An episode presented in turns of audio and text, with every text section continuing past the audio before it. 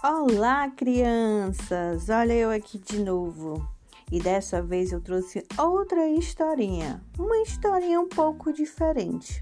Uma história que contavam quando eu era pequena, lá na minha cidade do interior. Vocês querem saber o nome dela? Então lá vai. A mulher que casou com o homem que virava bicho. Que bicho será esse que ele virava, hein? Vamos descobrir?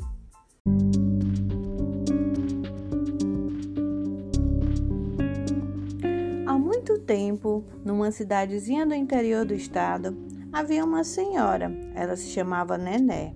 E ela sempre contava um caso de uma moça que se casara com um, homem de uns hábitos um tanto diferentes.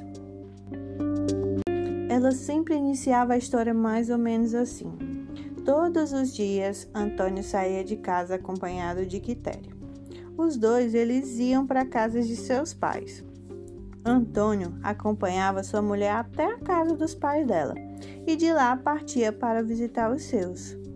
Porém, Antônio tinha uma saída estranha em certos dias da semana, principalmente nas quintas e sextas-feiras. Sempre dizia para Quitéria que visitava os parentes e os amigos, mas chegava muito tarde em casa. Um dia, quando eles retornavam da casa dos pais dela, Antônio falou para a mulher que havia esquecido um litro de mel de jandaíra na casa do primo dele, o Raimundo. Então, ele pediu para que ela o esperasse. Quitéria, como já estava acostumada a caminhar no escuro e por conhecer bem a região, não se importou. Ficou ali, esperando pelo marido. Esperou bastante, até que horas passaram e ela decidiu. Acho que vou embora. Ele está custando muito. Depois ele me acompanha pelo caminho. E assim a mulher partiu e começou a caminhar.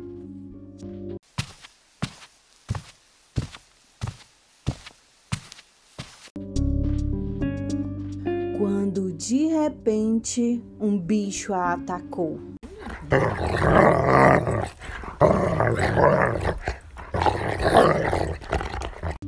Parecia um cachorro e no ato do ataque ele agarrou a barra da saia de Quitéria, mordendo-a e rasgando seu vestido. A moça, apavorada, não fez nada, ficou, quieta e esperou a fera ir embora. Chegando em casa, ela não contou nada ao marido. Afinal, ele não havia chegado.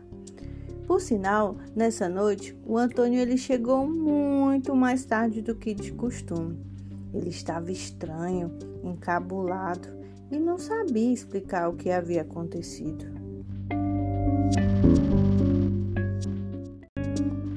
No dia seguinte, Antônio foi para a roça como de costume e Quitéria ficou em casa cuidando do almoço. Antônio voltou para casa. E como sempre, Quitéria ficava sentada no pé da porta, esperando como de costume. Ele chega e se deita no colo da mulher, que começa a fazer carinhos em sua cabeça. Quando de repente o rapaz boceja. Bocejar, a moça olha para dentro da boca de Antônio e percebe algo entre os seus dentes. Adivinhe só! Era um pedaço de chita, o mesmo pano do seu vestido. Quitéria ficou muito assustada, mas disfarçou. No mesmo instante, Antônio comenta algo que a deixa ainda mais cismada. Você estava tão brava ontem, disse o Antônio. Como é? perguntou Quitéria. O marido descartou a conversa, porém Quitéria ficou com medo e curiosa. No outro dia, resolveu procurar sua vizinha.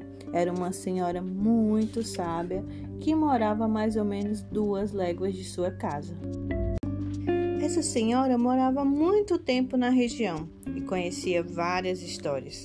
A maior esperança da moça era saber se essa tal senhora poderia desvendar o mistério que rondava seu marido. E assim, Quitéria partiu logo após a saída de Antônio para a roça. Ô de casa! Ao chegar à casa de Dona Nené, Quitéria conta o acontecido para a senhora. E ela a aconselha que passe a observar o seu marido, principalmente nos dias de quinta e sexta-feira. Ela disse: Observe se ele tem atitudes estranhas, se o cheiro dele está diferente, se por acaso andam sumindo bichos por perto de casa ou nas redondezas, e se as pessoas estão sendo atacadas. Quitéria retornou para casa antes do almoço e, como de costume, esperou por Antônio, sentada no pé da porta. Fez o afago de sempre, conversaram e entraram para almoçar. A mulher continuou a observá-lo. Quando chegou a quinta-feira, Antônio perguntou a Quitéria se ela iria para a casa dos pais dela, e ela respondeu que não, que iria ficar em casa fazendo renda. O marido não se importou. Disse que iria fazer o de sempre, visitar os pais dele e visitar uns amigos para o jogo de baralho. E saiu. A noite chegou e a mulher ficou em casa só, fazendo suas rendas. Trancou a porta e esperou o marido retornar para casa. Depois de algumas horas, começou a ouvir um barulho estranho no terreiro.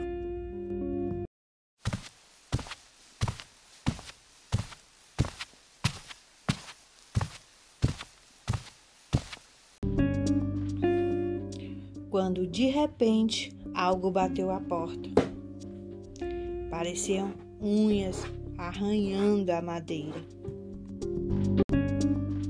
Quitéria, assustada, ficou agarrada com seus cortes de renda e começou a rezar o credo.